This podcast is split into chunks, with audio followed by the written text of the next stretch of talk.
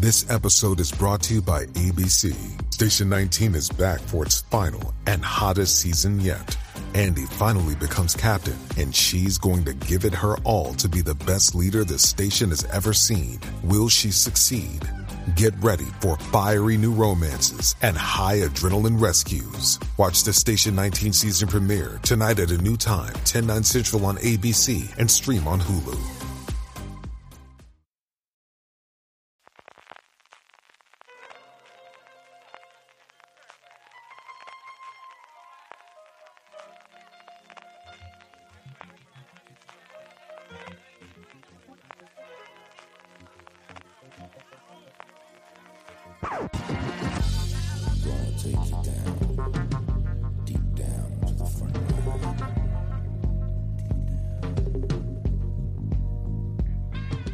Bienvenidos una semana más a Gran Angular, el programa de Fuera donde cada vez, eh, cada semana analizamos un tema de series de televisión en profundidad. Esta semana Fuera de Series está patrocinado por Cuántico, que estrena su tercera temporada con un doble episodio el próximo domingo 9 de septiembre a las 23 horas en XN.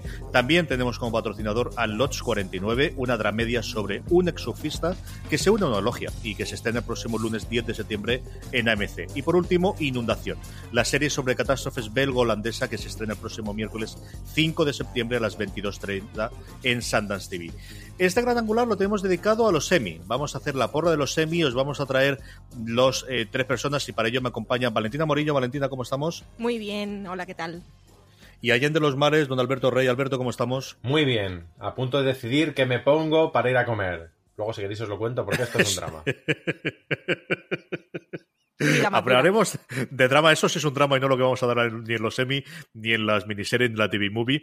Vamos a dar eh, un repaso a todas las dominaciones de los semi, vamos a hablar de todo ello. Tenemos también los resultados a la encuesta interna que hemos hecho en la redacción de Fuera de Serie y sobre todo la que hemos hecho con todos vosotros, que agradecemos de aquí a aquellos a que os habéis acercado a votar, para tener un poquito el, eh, bueno, pues el, el, tacto de la calle, ¿no? Y de ver cuál es el que piensa la gente que es más factible que gane en cada una de las categorías. Vamos a hacer drama, comedia y miniserie TV Movie, no vamos a hacer realities y mira que me apetecía a mí hacer la parte de realities con Valentín y con Alberto y de, todo lo demás de los programas políticos de, Late Night estas cosas.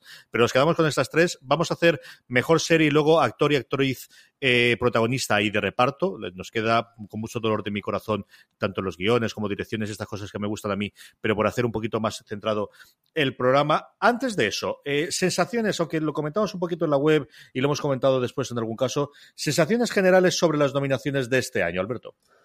Pues que como todos los años son un batiburrillo muy raro, pero la tele es así. Vale, ¿tú cómo lo has visto este año? A mí me gusta que haya batiburrillo, porque entra un poco de todo. Em, en general, creo que, aparte de Bojack, que CJ y yo siempre la nombraremos en todo lo que tenga que ver con los semi, que, no, que siga sin tener nominación, en realidad no tengo ningún disgusto raro. Me pareció un poco así que no estuviera Em, sobre todo JK Simmons por Counterpart, pero como dice Marina y seguramente Alberto también sabe, eh, Stars pues no tiene suerte, no tiene voz y voto y sobre todo no se gastará mucho dinero. No le hacen caso a Stars. Yo, a mí me ocurre, yo no sé si es la vejez y que al final uno se hace más conformista para estas cosas, pero yo los cabreos que me arreglaba, también creo que conocemos un poquito más de lo que sabíamos hace 10 años, ¿no? ¿Vale? De, cómo funciona el sistema de las nominaciones y entendemos muchas cosas que en su momento nos cabreaba, de cómo es posible que lo nominen por secundario en vez de principal. Leche, porque lo han propuesto por ahí, o sea, que eso no hay nada que hacer. No hay más. O porque es, es como funciona esto, ¿no? Eh, yo creo que esa es parte, y, por otro lado, quitando esas dos que has nombrado tú, que sí es cierto que eh, no me las podía creer, o sea, porque además, eh, especialmente la de, la de Boyack, porque la descubrí después y ya se me había pasado parte del cabreo. Pero la de J.K. Simmons la tenía tan clarísima que me dejó un estado medio atontado y a partir de ahí me, me cabreó menos. Tenemos mucha nominación, tenemos, bueno, pues grandes tendencias de los últimos años, comedia, la cosa mucho más abierta después del fin de, bueno, del, eh, de la dominación durante mucho tiempo de Mad Men, la cosa parece que se ha abierto bastante y además el hecho de que no está VIP, igual que el año, pasado, el año pasado, perdóname, se abrió mucho la mano en drama por el hecho de no poder estar Juego de Tronos, este año VIP, desgraciadamente, ¿no? Por el cáncer mm. de Julie de Dreyfus no ha podido estrenar su temporada dentro del, de la época y, se abre muchísimo el abanico tanto de actriz principal como de mejor serie. Vamos a ir eh, parte por parte, primero haremos drama, luego comedia y luego miniserie o TV movie, pero antes de eso, antes de ir con la primera categoría, damos las gracias a nuestro primer patrocinador, Cuántico. Esta semana fuera de series está patrocinado por Cuántico. El próximo domingo 9 de septiembre, a las 23.25 horas, AXN estrena con doble episodio la tercera temporada de Cuántico. Ya han pasado tres años desde que la agente Alex Parrish salvase a su país. Ahora vive tranquila en Italia, pero la paz se acaba cuando recibe la llamada de Ryan. Su excompañero le pide ayuda para rescatar a Shelby, rehén de un traficante de armas internacional conocido como The Widow. La paz, la armonía y el buen hacer son claves para un buen vino. Respeta el equilibrio natural o conocerás su mala uva.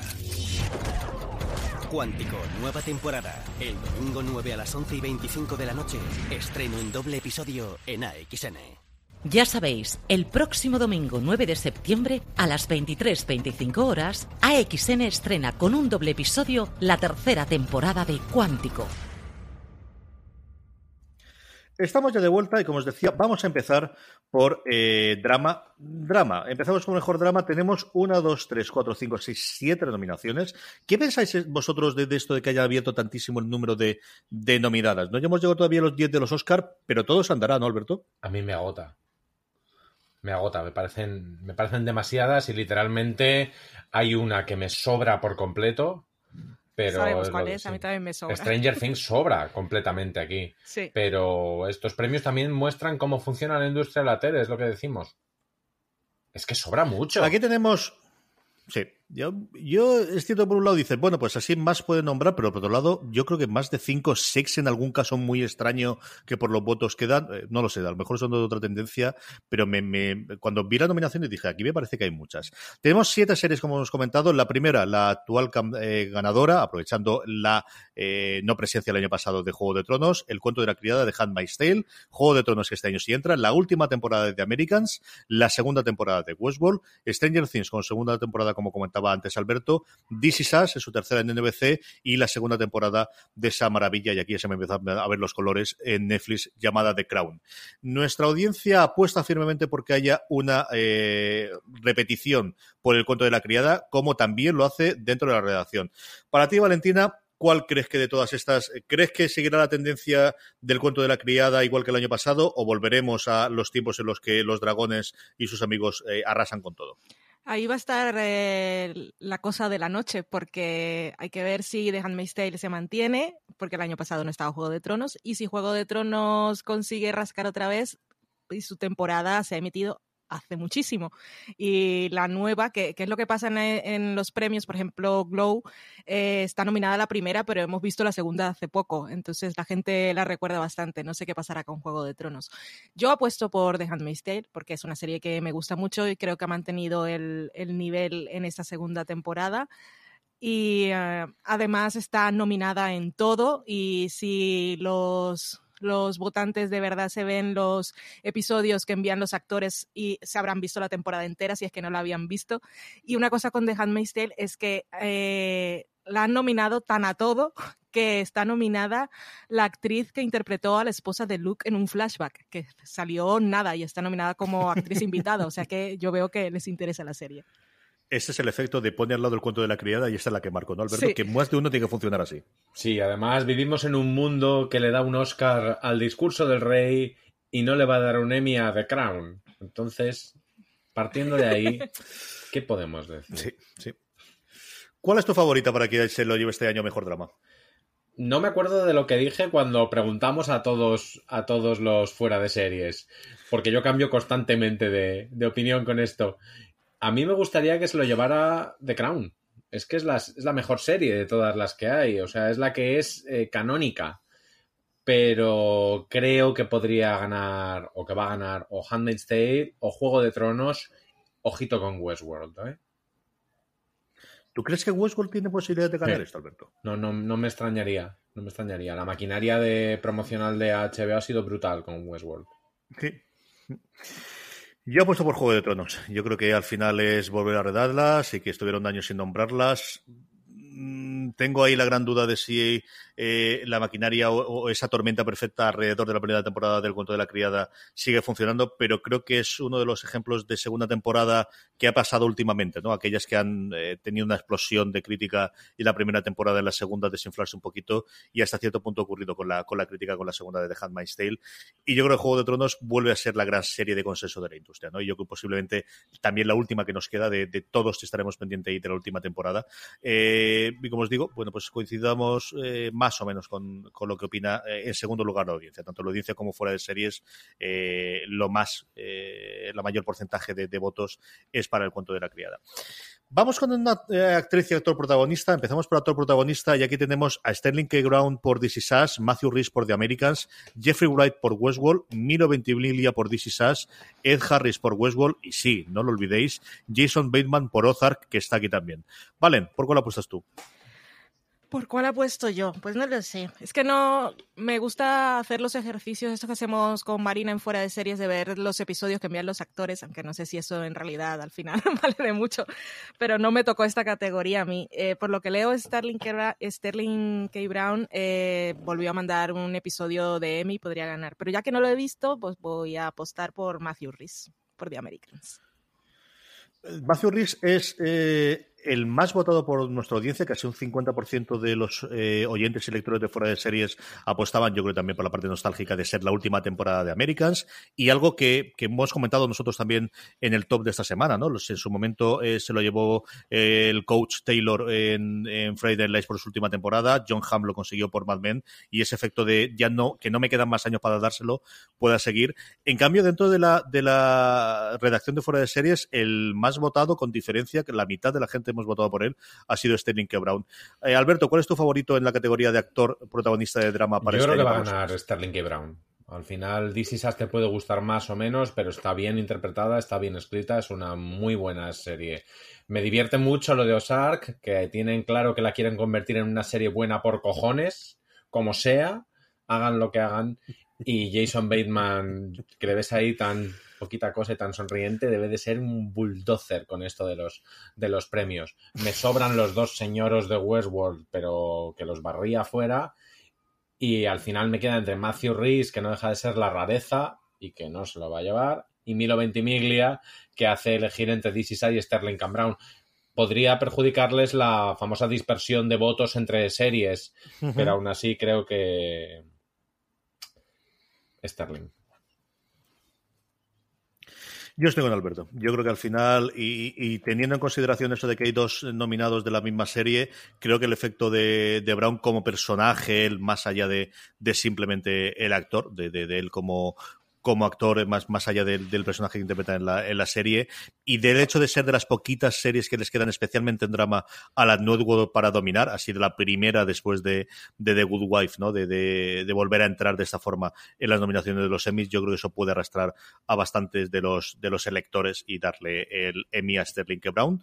Eh, actriz de protagonista de, de, de drama. Aquí tenemos una clarísima eh, especialmente para la gente de fuera de series. Primera, que es Elizabeth Moss por The Handmaid's Tale. En continuación, Kerry Russell por The Americans, con el mismo efecto que comentábamos antes de ser la última temporada. Sandra Oh por Killing Eve, de las poquitas nominaciones que se ha llevado Killing Eve, que fue una de las sensaciones, al menos de crítica, en esta primavera pasada.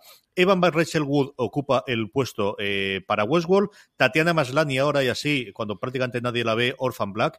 Y Claire Foy por The Crown. Eh, Valen, ¿por cuál te decantas tú? Yo me decanto por Elizabeth Moss porque es que lo que ella hace es espectacular y es tontería decir otra cosa.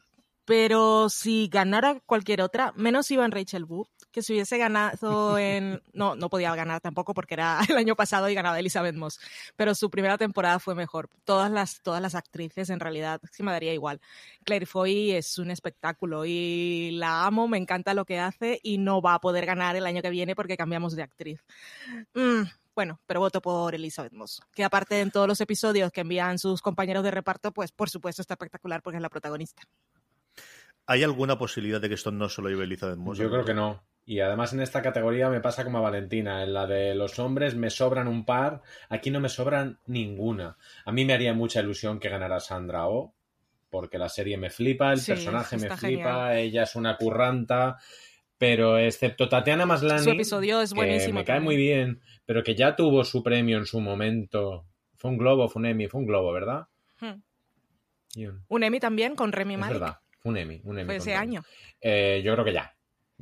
Evan Rachel Wood me divierte mucho, el personaje es un coñazo y lo de Claire Foy me parece perfecto, pero algo me dice que Claire Foy se va a forrar a ganar premios en los próximos 10 años.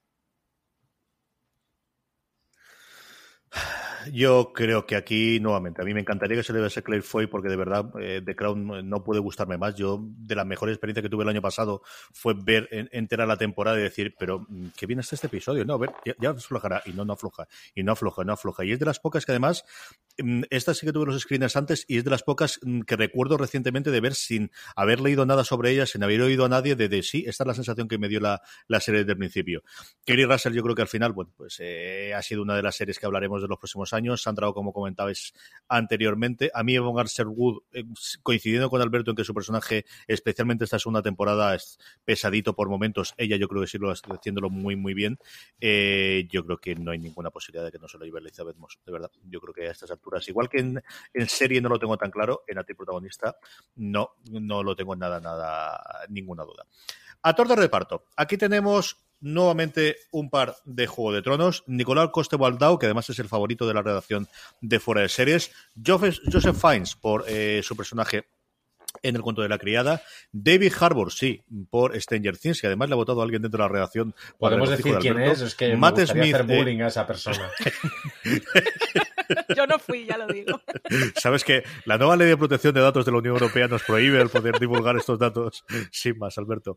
Matt Smith por The Crown también en su última temporada, no de su personaje, pero sí de él interpretándolo y en medio de toda esa polémica con la diferencia salarial. Eh, Peter Dinklage, eh, nuevamente por Juego de Tronos y por último Mandy Patinkin en la que tiene pinta de ser la última temporada de Homeland. Aquí en la redacción de Fuera de Series ha estado mucho más los votos alrededor de Nicolás Coste Waldau, mientras que en general para nuestra audiencia de fuera de series la cosa ha estado mucho, mucho más repartida. De hecho, el principal eh, execuo, lo tenido los mismos votos, que es de las pocas categorías en lo que ha ocurrido, ha sido con Matt Smith y con Joseph Fiennes eh, para el resto de audiencia de fuera de series.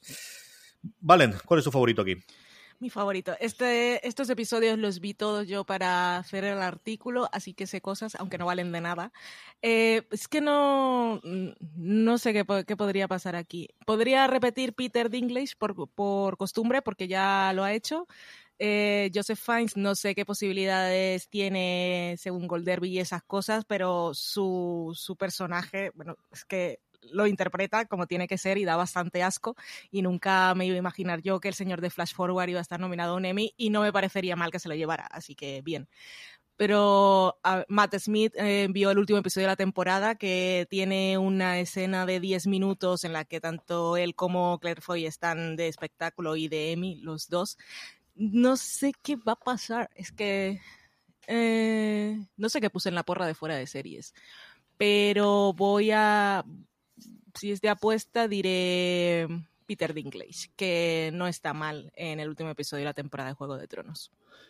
Alberto, Es que son ¿cuál es tu actores muy distintos. Quitándolo de David Harbour, que me cae fenomenal y me parece guapísimo, pero que qué horror. Eh, al final, ¿qué haces? ¿Se lo damos a un gran actor en un personaje acabado, como es Mandy Patinkin, o se lo damos a un actor penoso por un personaje estupendo y una interpretación muy meritoria, como es Joseph Fiennes? Yo creo que va a ganar Joseph Fiennes. Nicolás Costa Baldau me parece rarísimo que lo hayáis votado tanto. Lo voté yo también, a ver si estaba yo aquel día delirando, pero no creo que se lo den.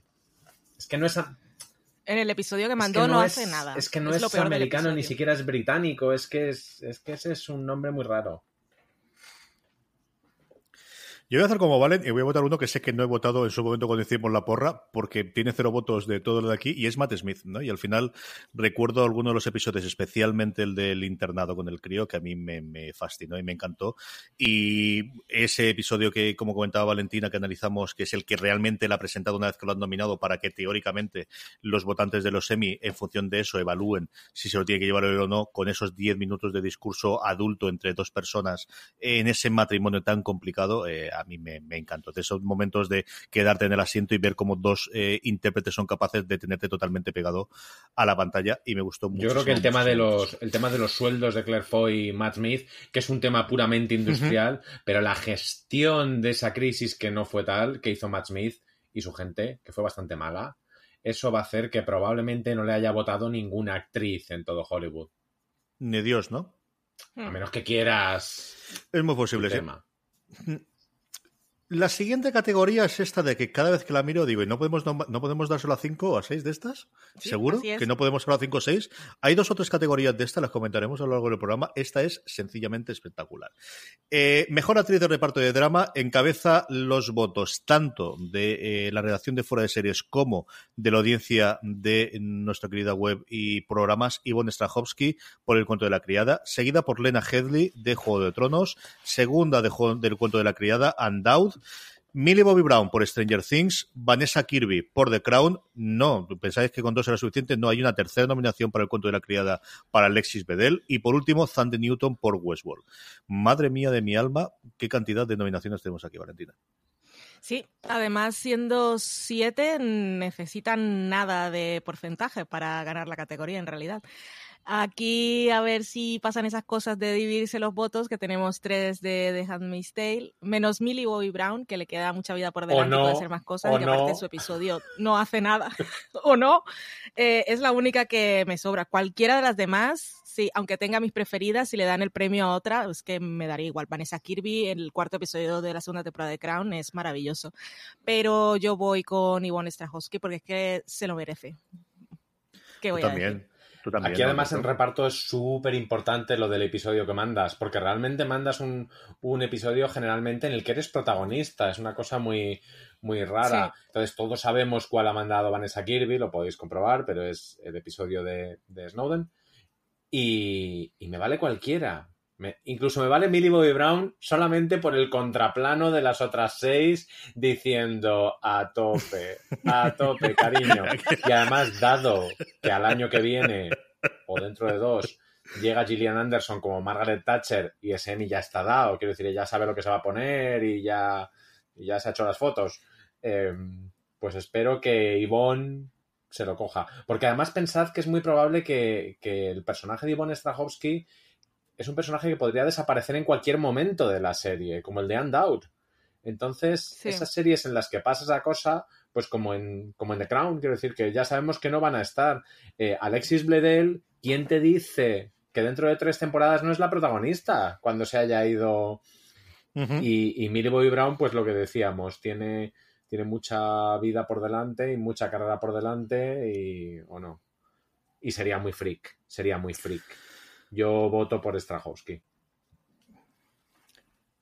Yo haría lo de Millie Bobby por ver la cara que, es que se os pone en la retransmisión, porque puede ser espectacular la cosa, desde luego. Pero al final, sí tengo, yo creo que se lo va a llevar pero por aquello de que haya cogido la tendencia de tirar por The Crown y reivindicarlo un poquito, al menos aquí en el programa, Vanessa Kirby, a mí es eh, una de las que se te olvidan, y especialmente en ese episodio de las famosas fotos, en el que es un episodio para su lucimiento total y absoluto, también porque está Matthew Wood, y yo confieso que tengo una debilidad por ese hombre, y estoy loco por ver la, sonada esta, o la tontería esta que va a estrenar Sky sobre las brujas y los vampiros y demás, porque de verdad que me gusta muchísimo. Me gustó desde que lo vi en su momento en, eh, The Good Wife.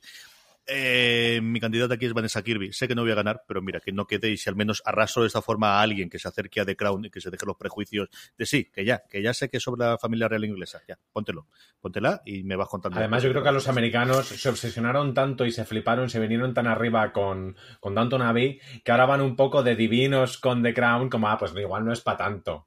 Y a Netflix también el saber que su serie más potente no es norteamericana eh, es un poco raro. Sí, sí, yo creo que es una confluencia de, cosas que en otras circunstancias estarían nominadas y alguno de los premios, y aquí algo ocurrido. A mí es de las, de las mayores sorpresas de los semis del año pasado, y estaba claro por el arrase que tuvo en total eh, de Handmaid's Tale, pero de las cosas que más me extrañó es que The Crown quedase al final totalmente en agua de borrajas. Hasta aquí hemos eh, llegado a la categoría de drama. Vamos a ir con comedia, en la que, como os comentábamos antes, es donde más abierta está la cosa, porque la gran dominadora hasta el año pasado, VIP, este año no va a estar. Antes de eso, es el momento de dar las gracias a nuestro segundo patrocinador patrocinador Lodge 49. AMC estrena el próximo lunes 10 de septiembre a las 23 horas Lodge 49. Lodge 49 es una dramedia sobre Dad, un joven ex surfista que intenta mantener su optimismo natural pese a los palos que le ha dado la vida. El azar le llevará a las puertas del Lodge 49, sede de la antigua y benévola Orden del Lince, una orden fraternal, polvorienta y moribunda que sin embargo le ayudará a abrir la mente. Todos buscamos una señal. Tiene que haber otra manera. Todos necesitamos creer en algo. No puedes ver las cosas hasta que las buscas. Todos somos Dad. Es posible tocar lo sublime. Únete a la orden. ¿Qué hay aquí dentro? Pasa y lo ves como es. Una serie que expandirá tu mente. Una experiencia que sanará tu espíritu. Como una aventura de la mente. Lodge 49. Estreno el 10 de septiembre en AMC. Recordad, el próximo lunes 10 de septiembre a las 23 horas, estreno de Lodge 49 en AMC. Estamos ya de vuelta. Empecemos por la categoría de mejor comedia. Tenemos 1, 2, 3, 4, 5, 6, 7, 8. Nos quejábamos cuando teníamos 7. Aquí tenemos 8 nominadas, ni más ni menos. Atlanta de FX, de Marvelous Mrs. Maisel de Amazon Prime Video, Barry de HBO, una segunda de HBO, la última temporada de eh, Car Your Enthusiasm, como se llamó aquí. Aquí lo han vuelto a llamar ahora, creo que Car Your Enthusiasm en su momento era el show de Larry David. Glow eh, por su eh, primera temporada de Netflix, no la segunda que se ha estrenado fuera de fecha, sino por el estreno de la primera temporada. Unbreakable Kimmy Smith, también de Netflix. Blackies, y con esta tenemos la única nominación de comedia, ¿quién no lo iba a decir?, de una cadena en abierto americana, de ABC. Y por último, Silicon Valley, completando la terna de HBO. Eh, aquí, la más votada con diferencia por la audiencia, eh, perdónme, por la eh, redacción de Fuera de Series es Atlanta, seguida de The Marvelous Mrs. Maisel. También ocurre algo similar, perdónme, se cambian las tornas en la votación que hemos tenido de nuestra audiencia. The Marvelous Mrs. Maisel es la más votada, seguida de Atlanta, y a diferencia eh, bastante, bastante posterior, Glow es la tercera, ya a menos de un tercio de los votos que han recibido cualquiera de las otras dos. Valentina, ¿cuál es tu favorita de esta categoría? Yo aquí estoy entre dos. Ya decías que estaba abierto porque no estaba VIP, pero es que está muy abierto porque también hay varias primeras temporadas. Ya sabemos que a los votantes les gustó Atlanta porque estuvo nominada la temporada pasada y Donald Glover se llevó premio. eh, está nominada a dirección y a guion. Y están nominados también todos los actores en todas las categorías. Así que no sé si Atlanta puede conseguirlo ahora o va a ser Amazon quien le va a robar también, tal como hizo Hulu el año pasado con The Handmaid's Tale, va a conseguir ahora también un premio gordo llevándose por delante a Netflix con The Marvelous Mrs. Maisel. A mí me gustan muchísimo las dos series, pero yo tengo debilidad por Atlanta, así que yo no pienso mucho en ganar. Voté por Atlanta en la porra de la web y voy a repetir aquí.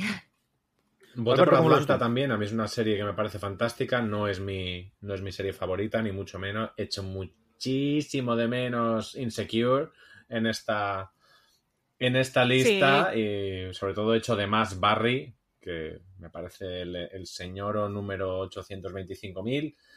Mm, Blackish creo que no tiene ninguna posibilidad para el votante español, pero mucho cuidado en Estados Unidos, porque además la... es verdad que Anthony Anderson es un actor incómodo, que parece ser que tiene una crisis a punto de estallar, pero yo ese 0% de votos que le hemos puesto aquí nosotros y nuestros oyentes y lectores, eh, me parece demasiado aventurado.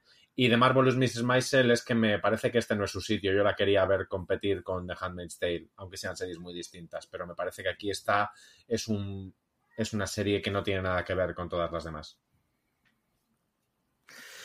Yo aquí, eh, por mucho me guste más Mrs. Maisel, que me encanta, eh, tengo que votar a Atlanta. Yo, Atlanta es de esas experiencias de este año, de episodio tras episodio, que me va a presentar el sonado esto de la cabeza y, sorprenderme semana tras semana de, lo que nos traía eh, Donald Glover. Creo que en su contra tiene que Donald Glover despuntó en un momento justo antes del estreno de Solo, cuando tuvo el vídeo aquel de Childish Gambino de This is America, cuando había terminado ya o estaba terminando la temporada de Atlanta, y antes de Solo, y a partir de ahí la cosa ha sido de capa caída, especialmente por el fracaso de taquilla que ha tenido la película de, la Guerra de las Galaxias, ¿no? De, de- del spin-off de, la Guerra de las Galaxias.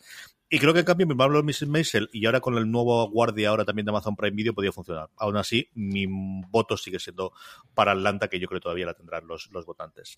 Seguimos directamente con actor protagonista de comedia. Aquí tenemos a, bueno, pues dos protagonistas que hablábamos ahora mismo de sus series, Donald Glover por Atlanta, Bill Hader por Berry, Ted Danson por The Good Place, en la última nominación, esta es la que yo echaba de menos, desde luego en comedia eh, muchísimo, Anthony Anderson, como comentábamos antes Alberto, por Blackies, Larry David, yo creo que más por el, el, cariño que se le tiene que por las críticas que ha tenido la última temporada por Carl Jr. Enthusiasm o el show de la, la última temporada ha sido una absoluta en de Canal Plus. Eso es en general lo que yo he oído sobre ella, sí. Sí. sí, pero eh, envió el último episodio, que es en el que sale Lin Manuel Miranda y hacen el ensayo de la es obra. O sea, el último episodio sí. está bien, pero es que él, el buen actor, pues tampoco es. Y por último, eh, una de estas cosas que hay que nominar todos los años, porque es él, que es William H. Macy, por la última temporada de Shameless. Alberto, ¿a quién ves tú aquí como ganador? Pues creo que va a ganar Donald Glover. Creo que aquí hemos puesto 50% para Donald Glover, 25% para Bill Hader, 25% para Ted Danson y creo que eso es exactamente lo que va a pasar, excepto si gana Anthony Anderson. Pero lo dudo porque aquí en Los Ángeles se están diciendo cosas un poco feas de este señor. Madre mía. Madre mía. Algo he leído, ahí había alguna demanda, alguna sí. cosilla rara por ahí. Y alguna grabación. No tardaremos mucho en saber estas cosas, ¿no? Conforme está el patio. Puf, feo. Uf. Valen. Pues lo que ha dicho Alberto Rey, tal cual. Es que Donald Glover aparte envió Teddy Perkins. Estos episodios también los vi para, para fuera de series y son también los tres mejores episodios. Yo Barry no la vi, no vi el primer, bueno, solo vi este séptimo episodio y claro, yo la referencia que tenía de Bill Hader era de Saturday Night Live y aquí nada que ver. Además es algo dramático. Bill Hader también está como Donald Glover nominado por dirección y guion, pero es que el Teddy Perkins de Atlanta es que es un verdadero espectáculo. Es uno de los episodios del año, desde luego, a mi, a mi modo de ver. Es de las cuatro o cinco cosas que me han dejado um, pegado al, al, asiento. Yo no dejaba más de recomendarlo cuando lo vi en su momento. Y igual que tengo mis dudas en Mejor Comedia, esta es quizás la que tengo más clara. Yo creo que sí, que hay pocas posibilidades. Sobre todo cuando no he nominado nada de Good Place. Yo creo que Ted Danson tiene el ser yeah. pues un actor muy querido, pero que esa traslación a, los premios no la ha tenido al mejor, al menos recientemente, a ver si para la próxima temporada. Eh, si había pocas dudas en actor de comedia, ahora voy a contar cómo está la cosa en actriz protagonista de comedia. Actriz protagonista de comedia tenemos la actual ganadora eh, del Globo de Oro, Rachel Brosnahan, por The Marvelous Mrs. Maisel, Pamela Aldon por Better Things, Isa Rae por Insecure, que aquí sí que está nominada, Alison Janney en Mom, Tracy Ellis Ross en Blackies y por último Lily Tomlin por Grace and Frankie. Aquí es la categoría con diferencia en el que mayor eh, voto tiene una única y es que todos y cada uno de los colaboradores e integrantes de fuera de series hemos decidido que es Rachel Brosnahan la que se lo lleva. En nuestra audiencia eh, hay un poquito más de separación, pero más del 50% ha votado también a la protagonista de Marvelous Mrs. Maisel. Este lo tenemos todos claro, ¿no, Valen? Sí, yo creo que va a ganar porque Amazon ha, apostado bastante por la serie. Yo que estoy suscrita a la Emmy Magazine, que es trimestral, eh, los anuncios de Amazon casi todos eran por esta serie. Eh, Pamela Adlon está es muy bien en el episodio que envió, que es el mejor de la temporada y aparte eh, es protagonista, pero la vemos en diferentes facetas porque está como profesora de actuación y, y, luego como madre está grabando un anuncio en un coche que también es muy divertido y está muy bien, pero como eh, eh, habíamos comentado cuando grabamos, bueno, que sabemos que Pamela Adlon le, va a afectar lo de Louis C.K porque es así. Como mejor actriz de comedia de la categoría, para mí es Issa Rae, eh, por Insecure pero creo que va a ganar Rachel Brosnahan, que no está mal, o sea, no, no está mal, está muy bien. Sus episodios aparte duran una hora, o sea que hay mucho de Rachel Brosnahan. Y además los Emmy, pues ya le habían hecho ojitos, porque ella consiguió una nominación como actriz invitada por su personaje en House of Cards, o sea que no es una desconocida para ellos. Esa es la apuesta más clara que tiene Amazon Prime Video, con esto nació una estrella, ¿no, Alberto? Sí, pero yo ahora deshago mi voto, que en su momento también fue para Rachel Brosnahan, y creo que aquí nos hemos venido arriba nuevamente, porque porque los Emmy y los Globos de Oro no se votan igual. Estoy convencido de que va a ganar Tracy Ellis Ross, pero convencido, porque uh -huh. además si miráis YouTube, la campaña que está haciendo, lo que está currando esta mujer por este premio, no lo sabe nadie.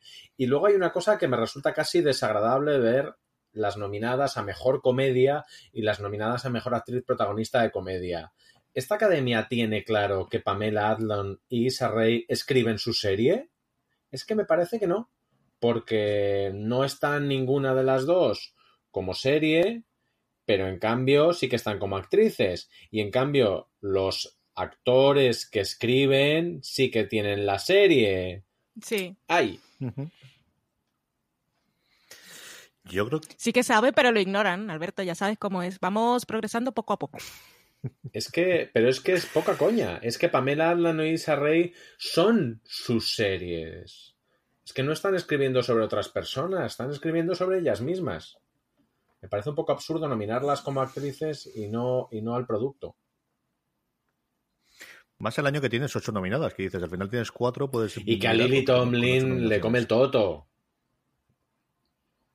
Estar nominada aquí. Y Alison Janney no sabe ni dónde poner los semis ya. Pero en plan físicamente, que le quedan feos. Que le queda la casa muy dorada. Sí, un poco hortera. Yo creo que los funde. Yo creo que los ha fundido y ha hecho como una especie de bloque muy tocho que tiene como en el jardín. Aquí están Sí, todos sí, mis semis, ¿no? y los Oscars, sí. O los tiene de. de... Me voy a inventar bolos. la palabra, no sé cómo Juega se los dice. bolos Pisa puerta, ellos. no. También. Yo aquí por cerrar creo que, que Rachel Brosnahan se los llevará. No tengo ninguna duda que cualquiera de las demás. A mí me gusta mucho el personaje que hace Alison Janney en Mom y tiene en ventaja de ser ella. Y yo creo que al final es una nominación de estas directas. Es como la, que comentábamos de, lo- de los Simpson en animación cuando hacíamos el top eh, de, nominaciones y que hablamos con Boya Horseman, Valentina y yo. Aquí exactamente igual. Pero vamos, yo creo que al final será Rachel. Vamos con eh, actriz, eh, perdóname, con, con mejor actor de reparto, vamos con, con eh, los, las nominaciones de reparto. En primer lugar tenemos, bueno, pues a una leyenda, especialmente en la televisión americana, como es Henry Winkler eh, por Barry, una leyenda más reciente, porque al final no nos acordamos de Monk, pero aquello fue un fenómeno en su época de estreno y un montón de Emmys también para Tony Shalhoub, eh, en este caso por The Marvelous Mrs. Mrs. Brian Terry Henry por Atlanta, Alec Baldwin por Saturday Night Live, estas cosas que tienen que la gente que sale en Saturday Night Live aparece como actor y especialmente actriz de reparto como Pero él después. por un único Louis Anderson. personaje. Y esto es muy importante. Muy importante. He dicho muy Por hacer-. Y además, este es el sketch que tiene al principio en el que salía con eh, Stormy Ah. Daniels, si no recuerdo yo, eh, mal, haciendo de, de Donald Es Trump. Donald Louis Trump Anderson por. Baskets. Kenan Thompson en Saturday Night Live y por último Titus Burgess en una nominación más para Unbreakable Kimmy Smith, que si no recuerdo mal, yo creo que hasta ahora no se llevó absolutamente nada, la serie de Netflix. Alberto, comentabas tú la nominación de Alec Baldwin interpretando a ese eh, Donald Trump que ya le valió. el- Es que el creo que va a volver a ganar. Es que a los Emmy sí que les gusta mandar esos mensajes. Alec Baldwin, un actor no demasiado bueno, pero muy gracioso y que los tiene muy cuadrados. Yo creo que va a ganar. Además es que los demás, el nivel de glamour, y en esta categoría el glamour importa bastante, es muy bajo. Muy, muy bajo. ¿Mm? Casi eh, bajonero. O sea, de, de, uh, qué pereza, va a contar algo. En cambio, Alec Baldwin va a ser el discurso viral al día siguiente. Valen, ¿cómo lo es tú? Mm, pues no lo sé, Alec Baldwin también es un poco como Alison Janney, que también se- yo creo que él los tira directamente por la ventana porque ya tiene unos cuantos. Como curiosidad, el episodio que envió es en el que está eh, Donald Glover como host, que está nominado también como eh, actor invitado de comedia. Em, yo creo que voy a votar por, creo no, esto parece que estoy jugando a Quiere ser millonario. Voto por Tony Shalhoub, que también ganó varios Emmy y por eso no lo ganó nunca Steve Carell. También suena mucho Henry Winkler por Barry, que es un señor que lo poco que yo lo he visto siempre, no sé si hace de sí mismo, pero su, su interpretación siempre es igual. Pero yo, vale, Tony Shalhoub, de, de Marvelous Mrs. Maisel. Aquí, eh, dentro de la redacción de Fuera de Series, la mitad de los votos se lo llevó Henry Wickler por, por Barry y luego reparto, empezando por Tony Shalhoub y Varian Terry. En cambio, en nuestra audiencia hubo mucho, mucho más reparto. Prácticamente los mismos votos se llevó Varian Terry, Henry, eh, Tony Shalhoub y Alec Baldwin. Y voy a respetar eso mismo. Y es que mi voto es para Brian Terry Henry. Ya tiene un episodio espectacular en la primera temporada de Atlanta y aquí tenía dos o tres muy, muy buenos haciendo de Paper Superboy, especialmente aquel que presentó a la al una vez, bueno, para, para que lo viesen, como comentaba antes Valentina, que ya lo comentaba en su artículo, que es este que además es un episodio que cambia constantemente, que mm, empieza siendo una Sí. comedia de situación, una de relación de pareja, luego pues empieza a ser una historia medio tétrica, de, De persecución, y es un episodio que a mí me gustó mucho, no es Teddy Perkins, pero porque nada es Teddy Perkins, pero este quizás fue el segundo mejor episodio de esta temporada de, de Atlanta. Y terminamos, Es una interpretación dramática, pero es lo que pasa en las nominaciones de comedia, que, bueno, Eddie Falco ganó muchísimas veces por Nurjaki y era la única que no tenía momentos de... Su personaje era el único que no tenía momentos de comedia. Si envías el episodio y si eres el mejor, él Sí, está pero tenía genial, one-liners. Y Sí, los aquí- one-liners en esta categoría gustan mucho. Acordémonos de Maggie Smith, Ya, cierto. que ya Entonces, estaba en no, drama y en no cambio se llevaba el Emmy por los one-liners de comedia. Sí, sí, sí, sí, totalmente. Terminamos la categoría de comedia con actriz de reparto de comedia. Aquí tenemos dos, cuatro, seis, ocho nominadas en total. Os la voy a dar una vez más en orden de lo más votado a lo menos votado por la eh, redacción y los colaboradores de Fuera de Series y luego os comento un poquito cómo ha. Esta es con diferencia la categoría de mayor eh, dispersión de voto o de, de- no tener un- una claro. Tenemos empate en la cabeza de Betty Gilpin por Glow con Kate McKinnon por Saturday Night Live, por los distintos personajes que interpreta allí. De Atlanta eh, y Lauren Metcalf por Roseanne y posteriormente Aide Bryant por Saturday Night Live, Leslie eh, Jones por Saturday Night Live, tres nominaciones de Saturday Night Live en estas temporadas tan políticas que están funcionando tan bien a nivel de premios en Estados Unidos, Alex Borstein por The Marvelous Mrs. Maisel y en último lugar la única nominación que se ha llevado de las grandes Willy Grace, Megan Mullally de nuevo interpretando su personaje secundario en Willy Grace. Valen, ¿cómo ves esta categoría?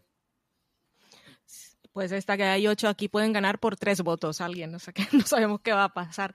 Eh, ah, yo creo que puede repetir Kate McKinnon, es que es una máquina, la verdad, ella. No, no soy yo muy fan de que los actores de Saturday Night Live se lleven los premios en las categorías de comedia, pero es que es que ella está fantástica, ¿qué vamos a hacer? Que con... Sí, sí, voto por ella. Era una tradición que se había ido, pero con los dos años de Trump tenemos una cantidad de nominados de Saturday Night Live brutal. Alberto, ¿también es tu favorita? Probablemente sí. Me, me encanta que hayamos puesto a Betty Gilpin como nuestra favorita. Betty Gilpin no va a ganar nunca, porque ella es otro tipo, otro tipo de actriz Mm. y desde luego no es de esta categoría. Yo creo que en la segunda temporada de Glow, debe- de Glow debería ir por protagonista. Y aquí no va a ganar. Me encantaría, ¿eh? Yo también soy de, de Kate McKinnon. Leslie Jones, ojo con Leslie Jones. Laurie Metcalf, evidentemente no. Nada de Rosanne va a pillar nada nunca. Y Megan Mullally, que está muy graciosa y que siempre ha sido lo mejor de Will and Grace, pero es el típico voto que haces a escondidas y que no quieres que nadie lo vea que has votado por esto, porque no quieres que nadie sepa que ve que ves Will and Grace. Yo creo que con diferencia el premio que más follón, que, que más de todo el mundo dejaría y ahora que hacemos sería se lo llevase Lauren. Sería una Metcalf. O sea, locura. yo creo que que Sería sería, una locura. ríe- ríete de lo que hemos de lo que decíamos antes, ¿no? Este sí que sería brutal. Yo aquí voy a seguir con mi cruzada con, con Atlanta y voto por Zazie Betts, que al final eh, yo creo que la segunda temporada de Atlanta confirmó una de las cosas que veíamos en la primera y es que es mucho más allá que solamente Donald Glover. Y aquí a ella que igual que Donald Glover está capa caída yo creo que ella ha tenido una eh, escalera ascendente le ha funcionado muy bien su personaje de dominó en Deadpool en la segunda pe- película de Deadpool que al final es una película muy vista y bastante comentada. Ha fichado en un par de películas bastante interesantes de aquí para los próximos años. Es una estrella ascendente y yo creo que puede puede eh, llevarse en esta categoría arrastrada por todo el efecto del resto de la, de la serie esto terminamos la categoría de comedia. Vamos a ir con miniserie o TV movie, pero antes vamos a dar la gracia a nuestro tercer y último patrocinador de eh, el programa de hoy, Inundación. Esta semana Fuera de Series está patrocinado por Inundación. Sundance TV estrena el próximo miércoles 5 de septiembre a las 22.30 horas Inundación, una serie de catástrofes en la que un enorme diluvio generará el caos entre la población de Bélgica y Holanda. ¿Qué pasaría si una tormenta consiguiera superar todas las defensas costeras? Ocho siglos de lucha llegan a su fin. ¿Por qué seguimos insistiendo en vivir bajo el nivel del mar? El Mar del Norte se revela ¿Cómo puede ser? ¿Por qué se hizo el plan Delta? y los Países Bajos se hunden. Prepárate para lo peor. Porque esta vez, tras la tormenta, no llega la calma. Inundación. El miércoles 5 de septiembre, estreno en exclusiva en Sundance TV. No os perdáis el próximo miércoles 5 de septiembre a las 22.30 horas el estreno de Inundación en Sundance TV. Vamos con la categoría de miniserie TV Movie o como eh, vamos a llamarla yo creo, en la categoría en la que está eh, el asesinato de Gianni Versace y unas cuantas series más. Empezamos con miniserie, en primer lugar el ACS, el asesinato de Gianni Versace, American Crime Story, Godless de Netflix, El Alienista, que ya sabemos que no es miniserie, pero en fin, estas cosas que tienen las nominaciones de TNT, eh, Genius Picasso con nuestro Antonio Banderas en National Geographic. Y por último Patrick Melrose, una serie que todavía no hemos podido ver aquí, pero que la va a traer Sky en cuestión de semanas a España Alberto, aquí no hace falta ni que te pregunte, ¿no? Yo quiero que gane el asesinato de Gianni Versace, pero vamos, de largo, pero no me extrañaría nada que ganara el alienista. Porque Godless no creo que tenga ninguna, ninguna opción. Patrick Melrose, como los votantes tengan la relación que he tenido yo con ella, que me la he encontrado en todos los vuelos que he hecho en los últimos dos meses y era que me siempre me ha dado pereza verla, pero en cambio, claro, es que el asesinato de Gianni Versace es que es una serie muy, muy incómoda. Ojalá ganara. Pero es el field de este año. Y Godless es el Big Little Lies. Vale, ¿cómo lo ves tú? Yo en esta categoría no he hecho los deberes, porque la única que estoy viendo es el asesinato de Gianni Versace, pero no la, no la he acabado. Pero voto por esa, sí. Eh, Godless, mm, ojalá no, pero vuelvo a lo de la revista de los Emmy. Desde el principio ha apostado mucho Netflix por ella y por su señor protagonista. Aunque la haya vendido como un western feminista, su estrella es el señor. Así que ojalá gane Gianni Versace, porque lo poco que he visto me parece fantástico. Lo que yo no entiendo es cómo consigue Genius Picasso nominación todos los años, la verdad. Que alguien me lo explique. Tiene que hacer muy bien la de National Geographic, y yo creo que de la cosa exótica, y era Antonio, y yo creo que sí. son series irrelevantes, pero no puedes decir que son malas. Son las típicas series que puedes recomendar a cualquiera, menos a ti mismo. Yo me voy a quedar con Jenny Versace. Aquí más del 50%, tanto de la audiencia como de la redacción y los colaboradores de fuera de series, hemos votado por ella. Y sí, no es la serie que nos vendieron, menos aún la que vendió Antena 3 a sus pobres espectadores. Tenemos que encontrar a alguien que la viese en Antena 3, Alberto, pensando que iba a haber una cosa de Ricky Martin y de y de, y de mayor esplendor de Ricky Martin y de, esta buena mujer y, ver qué, es lo que, se, sentió. De verdad tengo muchísima curiosidad por ver a ver quién se la encontró de esa forma en su momento. Vamos con otro protagonista de TV series, eh, de miniserie, perdón, de TV Movie, Darren Criss, eh, por el asesino del asesinato de Javier Versace, que es como se debería haber llamado la serie. Benedict Cumberbatch, como comentábamos antes, de Patrick Melrose. Jeff Daniels, por The Blooming Tower, una serie que se ha desinflado en los premios de una forma bárbara. Yo cuando la vi en su momento dije, esto es una serie total y clarísimamente para, para los Emmys, y no, ha tenido muy poquitas nominaciones. John Legend, la cosa más rara que tenemos aquí, por ese eh, concierto en directo de Jesucristo Superstar, del que todo el mundo me ha hablado bien. Yo no sé si lo has visto tú, no, Valen, y luego me la comentas. No, yo no lo he visto. Jesse Plemons, en otra de estas trampas que se hacen en la categoría por un episodio de Black Mirror, que la tenemos aquí dentro, y Antonio Banderas, como sabemos nuestro Antonio, por interpretar a Pablo Picasso en ese Genius Picasso. Valen, ¿cuál es tu favorito en esta categoría? Pues Darren Criss, por lo poco que he visto, creo que indiscutible, aunque no descartaría del todo a Benedict Cumberbatch porque es Cumberbatch, básicamente. Pero no, no sé qué tal la serie entre los votantes. Y bueno, lo de precisamente lo que decías del musical de Jesucristo Superstar, a ver si es John Legend el que le va a quitar el Emmy a Darren Criss. Y cuando volvamos a hacer un podcast de los Emmys ninguneados, va a haber pues muchos enfados, me imagino. Alberto, ¿cómo ves tú esta categoría? John Legend es la Kate McKinnon de esta categoría, así que mucho cuidado con él. Jesse Plemons está fabuloso en un episodio de Black Mirror, que es el típico episodio de Black Mirror, pero él está estupendamente. Benedicto es Benedicto. De los otros no voy a hablar, de uno por respeto y de otro por pereza. Y yo creo que Darren Criss es que es el mejor, quizá no el mejor actor, pero es que es el mejor personaje de lejos de la categoría. ¿Quién no le va a decir cuando lo veíamos a este chiquito en Glee? Eh? Madre mía de mi alma. Cómo ha pasado el tiempo. Yo coincido con vosotros. Yo creo que Darren Criss, eh, desde luego desde el principio y especialmente a partir del tercer episodio, se come la pantalla y es una de esas interpretaciones hipnóticas, de esas tormentas perfectas entre personaje y actor que de vez en cuando ocurre y que aquí, pues, pues en fin, por eso le pagan al, al señor Murphy lo que le pagan, porque sabe encontrar estas cosas o al menos encontrar a la gente que sabe encontrar a gente que sabe hacer estas cosas. Vamos con la actriz protagonista. Aquí tenemos un poquito de todo. Tenemos a Laura Dern por The Tale, que es una serie que ha pasado con Película, bastante película. más pena que gloria. Es verdad, Es cierto, cierto, cierto. Y aquí HBO, al menos HBO España, no ha hecho nada, nada de promoción de esta, ¿no, eh, Alberto? Es muy complicado promocionar The Tale. The Tale es una peli que en un momento dado le da una hostia con la mano abierta a la historia del cine, literalmente, en una decisión que toman de guión-dirección. Pero es verdad que es una película pequeñita, pero claro, Laura Dern lo es todo. Ojo con ella. Jessica Biel por la primera temporada de The Sinner, que sorprendió a muchísima gente y bueno, eh, le ha valido esa segunda temporada y, el puesto de productor ejecutivo a llevarse los royalties como Dios manda. Michelle Dockery por eh, su personaje en Godless. Eddie Falco por Ley Orden True Crime, el caso Menéndez y por ser Carmela eh, Soprano, tampoco nos olvidemos.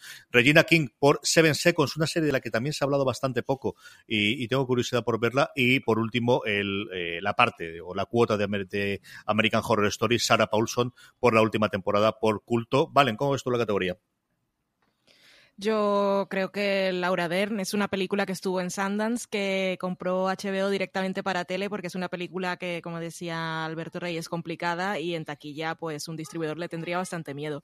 Aquí se ha hablado poco de ella, pero es que Laura Dern lo, es todo, también lo dijo Alberto, pero se lo merece muchísimo. Es una categoría en la que también me gustan todas, aunque no haya visto sus trabajos. Michelle Dockery me encanta, Lady Mary Forever. Jessica Biel la prefiero en Boyack, la verdad, pero el resto, pues lo de Di Falco y su peluca es gracioso. Eh, Laura Dern, voto por ella. ¿Cómo lo ves tú, Alberto? Yo siempre por defecto voto por Sarah Paulson, pero es que esta temporada de Cult ya ha sido de un mamarracherío.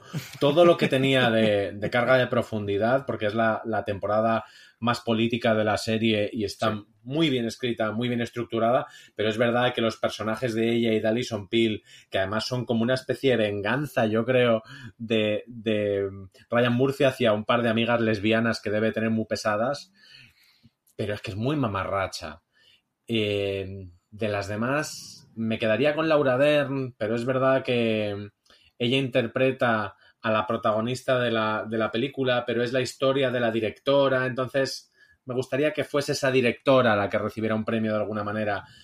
Y Eddie Falco Forever. Regina King nos, nos gusta mucho, pero Seven Seconds es una serie que es como mil millones de series policíacas racistas buenas, pero eso, es que es una, es una más. Yo realmente me gustaría que fuera Laura Dern, pero no lo tengo nada claro. En esta categoría, lo más votado con diferencia, solamente, bueno, nos juntamos en dos polos. eh, un sexto aproximadamente, de, de- dos tercios de los votos aproximadamente fueron a Laura Dern dentro de, fuera de series y un tercio a Jessica Biel. Yo creo que también le afectaba que alguna de las otras series eh, pues, eh, se quedaban fuera. En cambio, hubo más reparto entre nuestra audiencia. Saura Paulson, eh, Jessica Biel y Laura Dern estaban todos más o menos igual. Yo voy a votar por Jessica Biel. No me digáis por qué, pero creo que es una categoría que ahora mismo que se acaba de estrenar la segunda temporada de The Sinner, que fue uno de estos casos de una serie de la que no se esperaba nada, que luego fue mucho más vista y más comentada, creo que es una serie que le pueden haber comentado mucho los académicos, los amigos y tal, y haber llegado ahí. Y al final esta sí es eh, al menos una estrella o alguien que puede recibir el premio y voy a votar por ella. Mejor actor de reparto de miniserie de TV Movie. Aquí tenemos a Jeff Daniels en su segunda nominación, en este caso por Godless.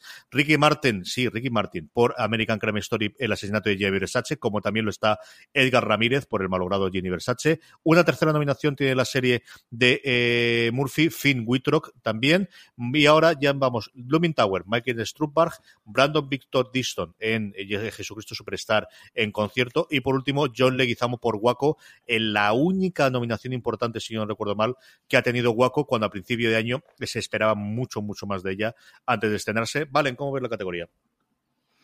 Yo Esta categoría mm, no sé nada, la verdad, pero no ha acabado Gianni Versace y lo demás no lo he visto. Jeff Daniels me cae fatal, pero Netflix ha apostado un montón por él. Así que mm, si es por apostar, pues apuesto por Pues Jeff Daniels. a mí, en pleno rarunis- rarunismo, yo eh, apostaría por Finn Whitrock. La última que tengo yo. Esta es la categoría con diferencia que más me costó a mí, ¿eh?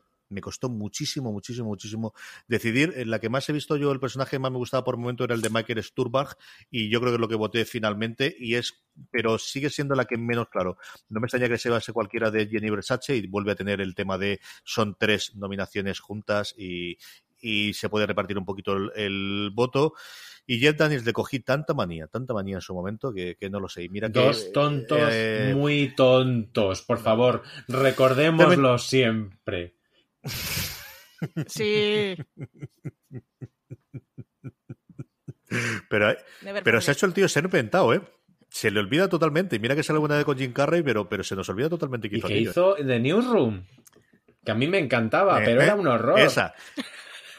Esa, esa es la que cogí yo el cabreo, sobre todo con las nominaciones y los premios que se llevó, que se llevó con The Newsroom. Terminamos, y terminamos con nuestra Penélope, eh, mejor actriz de reparto de Ministerio TV Movie. Penélope Cruz es la más votada, tanto por la audiencia como por eh, la redacción de fuera de series. vamos, tres de cada cuatro votos en la redacción y más del 50% en los votos de nuestra audiencia. Seguida de Merritt Weaver en Godless, Adina Portel en American Horror Story Culto, Letitia Wright por Black Museum, uno de los episodios de Black Mirror, el último episodio eh, de Black Mirror. Sara, Baelis en su personaje o en su interpretación en el concierto en directo de Jesucristo Superstar. Y por último, Judy Light eh, por American Crime Story, el asesinato de Jenny Versace. Valen, terminamos, es la última categoría que nos queda. Penelope. Penélope Forever porque está genial, lleva muy bien la peluca y aparte si la habéis visto en versión original y habéis escuchado a Donatella es que hace un gran trabajo y Penélope es una estrella, se tiene que ganar ella. ¿Gana Penélope, Alberto? Yo creo que sí, pero a mí me gustaría que ganara Judith Light porque su personaje es con diferencia lo más especial o de lo más especial que hay en el asesinato de Gianni Versace, porque es como el, el hay como dos núcleos en la serie, que es el, el, de la trama y el que está por encima, pero lo que está por debajo de esa serie, todo cristaliza en ese personaje, esa, perdón por el spoiler, esa mujer engañada pero no engañada por su marido, es súper interesante y aunque solo sea por cantar eh, Hand in My Pocket en Transparent, que se quedó sin el Emmy para que vuelva a cantarlo.